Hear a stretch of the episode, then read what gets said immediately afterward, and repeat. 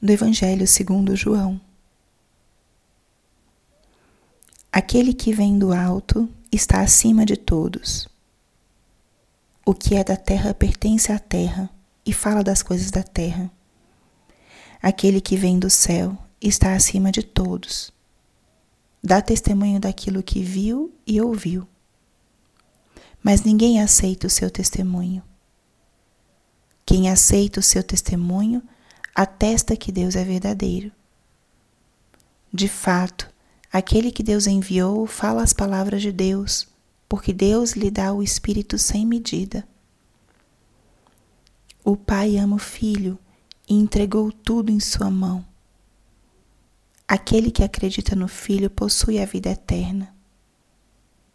Aquele, porém, que rejeita o Filho não verá a vida, pois a ira de Deus permanece sobre ele.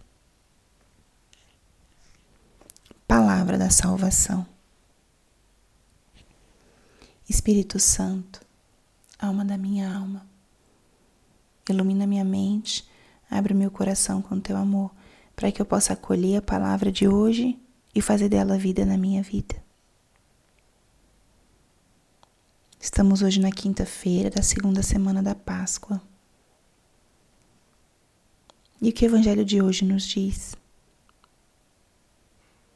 Estamos ainda no capítulo 3 de São João, nesse diálogo teológico entre Jesus e Nicodemos.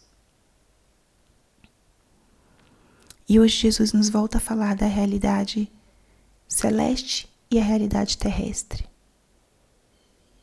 Falamos nos dias anteriores da graça de guiar-nos pelo Espírito, de viver na luz. E hoje Jesus nos fala das coisas do alto. Nós somos filhos de Deus e Aqui estamos no mundo, nas coisas da terra. Tantas são nossas preocupações: o bem-estar, a saúde, o alimento, a roupa, trabalho, viagens, bens. Temos inúmeras preocupações, algumas mais importantes que outras. Mas muitas das coisas que ocupam o nosso tempo, nossa preocupação, são coisas daqui, do mundo, do dia a dia, do cotidiano. E isso não é necessariamente ruim, porque nós estamos chamados a viver no mundo. Né? Nosso Senhor não nos tirou do mundo, não somos anjos. Somos seres humanos de carne e osso que temos que ganhar a nossa vida no dia a dia, com entrega, com amor, com trabalho. E esse é o nosso caminho de crescimento e de santificação. Só que ele constantemente nos convida a não ficarmos somente no plano material e terrestre, as coisas materiais, elas são para nós uma ponte com o eterno. A criação que nos rodeia é parte do rosto amável de Deus, do rosto providente, harmônico. O nosso trabalho nos dignifica, nos dá o sustento, nos dá forças para também podermos elevar o nosso espírito, para podermos viver o amor, que é o grande chamado que Deus nos faz. As pessoas que nos rodeiam são canais do amor de Deus para nós e são um convite que Deus nos faz para amar também. O mundo é lugar de encontro com Deus. Não podemos ver as coisas do mundo, as coisas terrestres, materiais, como um fim em si mesmos, como uma realidade última fechada. Mas tudo isso nos abre para o encontro com Deus. E as coisas do céu, elas nos foram dadas por Deus e elas nos levam a esse Deus. Não podemos alcançar as coisas do céu por nossas próprias forças. Precisamos desse contato íntimo com nosso Senhor que nos conduz ao céu, que nos conduz ao transcendente. Por isso, Jesus aqui fala: aquele que vem do alto está acima de todos. Aquele que vem do céu dá testemunho do que viu e ouviu.